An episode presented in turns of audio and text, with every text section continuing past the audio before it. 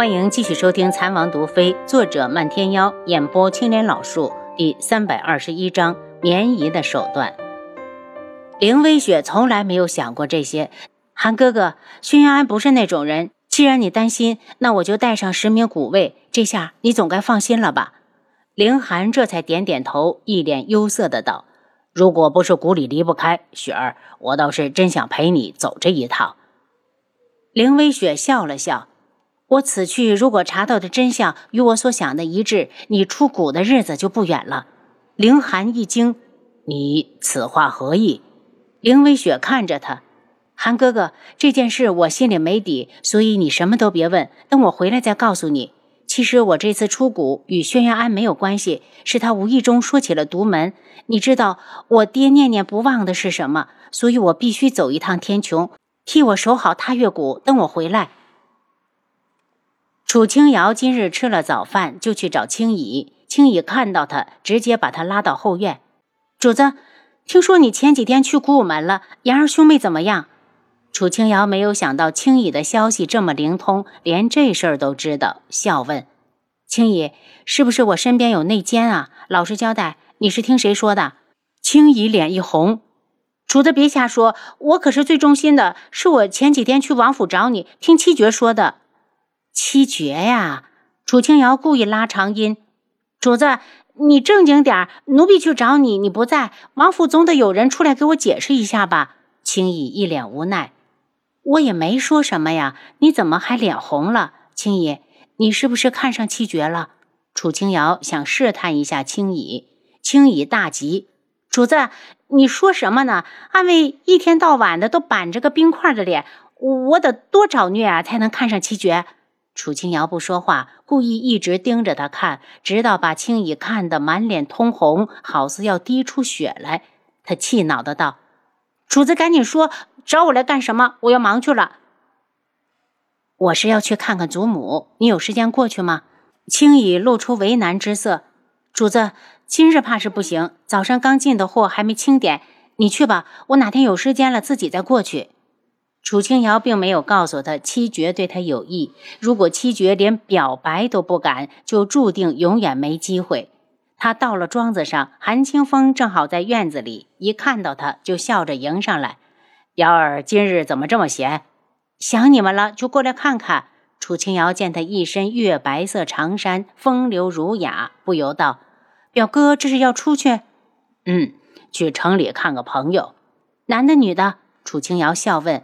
女的是我上次从山里回来时救下的一个朋友，我回来一直忙，今日总算有时间了，想去看看她。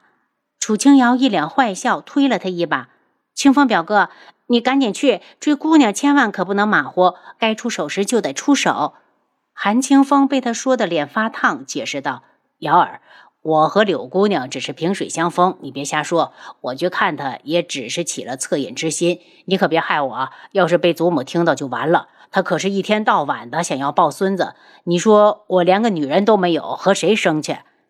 楚清瑶被他逗乐了。清风表哥这张嘴呀，可他才不上当呢。扬了扬嘴角，以前怎么没见他关心过谁家姑娘？笑道：“你可别冤枉我，我才不会乱说。你还是赶紧走，你去看你的柳姑娘。”见他走了，韩清风自然不会再走，服软道：“瑶儿。”我改日再去也一样。我们好久没一起吃饭了，一会儿大家吃团圆饭。青姨呢？怎么没来？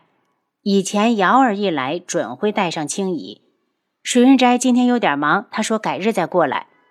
见到老夫人后，楚清瑶先给她做了全身检查，又给她留下了不少的药。老夫人眼圈发红，偷偷的背过脸去摸了一下眼角，转过头来又是一脸笑容。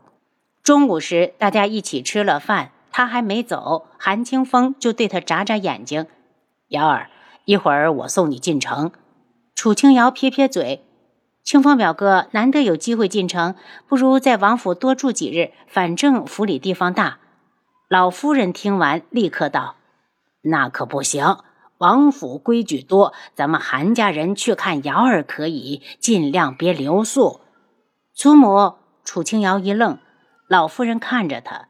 王爷是皇家的人，我们韩家是臣，要分得清自己的身份，别让丫头难做。清风，一会儿丫头回去，如果赶不回来，就去住客栈。韩清风笑嘻嘻的，孙儿谨记祖母的话。韩清风把楚清瑶送到王府外，对他挥下手：“瑶儿，我改日再来看你。”楚清瑶故意道：“清风表哥，还是快走吧，要不然天都黑了，再让人家姑娘误会你故意晚上过来，是有所企图，就麻烦了。”说完，莞尔一笑。楚清瑶刚一进府，又碰到了绵姨。绵姨最近憔悴了不少，原本有神的双目暗淡了许多。一看到楚清瑶，他眼中就泛起一抹恨意，都是因为这个女人害得智儿得罪了靖主，给靖主当女婿，那是多少人都修不来的福分，就这么被这个扫把星给破坏了。他冷着脸。楚清瑶，我不会放弃的，我一定会想尽一切办法让靖主原谅智儿，让如一回到智王府。楚清瑶冷笑：“你随便，有本事你就折腾。要是这样，轩辕智能原谅靖主，那也不值得他留恋。人可以弱小，可以技不如人，却不能没有骨气。一个把你尊严都踩到泥土里的人，你越卑微，他就越瞧不起你。”真不知道棉衣这些年是不是白活了，一味的想要讨好靖主。如果讨好有应，各国皇室都是傻子不成？楚清瑶，你什么态度？就是你看到的态度。楚清瑶扔给他一个背影，不屑的走了。年姨气冲冲的去找轩辕志，志儿，我是你姨，楚清瑶是晚辈，难道他就不应该尊重我？轩辕志神色如常，应该。那你马上把他叫过来，让他给我道歉。我话还没说完，他就赶走，这不是不孝是什么？年姨，我记得告诉过你要先有长辈的样子。阿楚对你已经很容忍了。轩辕志的表情终于有了变化，眼中却是一片冰冷，看得绵姨心惊加气愤。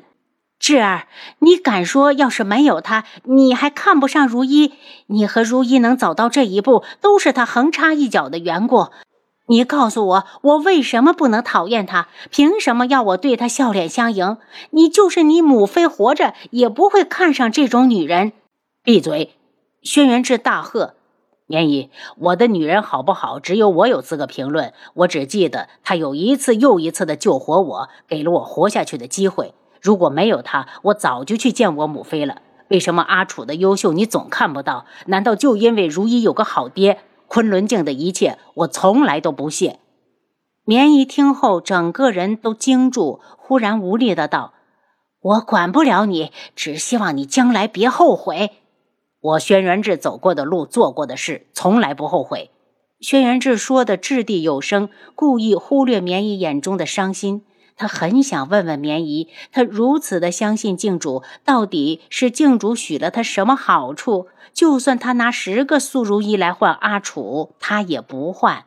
他苦笑，他那么在意，却还是要伤害他。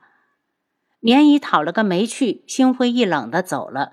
等到了晚上，便搬了八仙桌放到院子里，然后洗手、对月、焚香，双手合十，跪到地上。姐姐，智儿我管不了了，怕是报仇也无望。我再最后给你上一炷香，然后就下去陪你。他跪在地上，等着一炷香燃尽，又朝地上磕了三个响头，这才四下看了一眼，见四周静悄悄的，连个暗卫都没有，不由气愤，从袖中抽出一柄匕首，突然举了起来，却迟迟落不下。直到有脚步声传来，才对着心口刺了进去。噗的一声，锋利的匕首直接刺透了衣服，划开了血肉。疼疼的尖叫一声，栽倒在地上。倒下的瞬间，还焦急地四下张望，见没人来，气得当场就要跳起来。可才一动，就血流如注，只好认命地闭上双眼。冰冷的地面上很快就聚了一大滩血。在他失去意识前，只看到轩辕志从暗处走出来。他一脸冷漠，对暗卫道：“去库房找一颗老参，切了片给他含着。把人抬屋后，再去医馆找两个女子过来，给他包扎处理。”暗卫一愣，赶紧出府去找人。轩辕志看着一脸苍白，好像马上就要死掉的绵姨，心里生不起一丝的同情。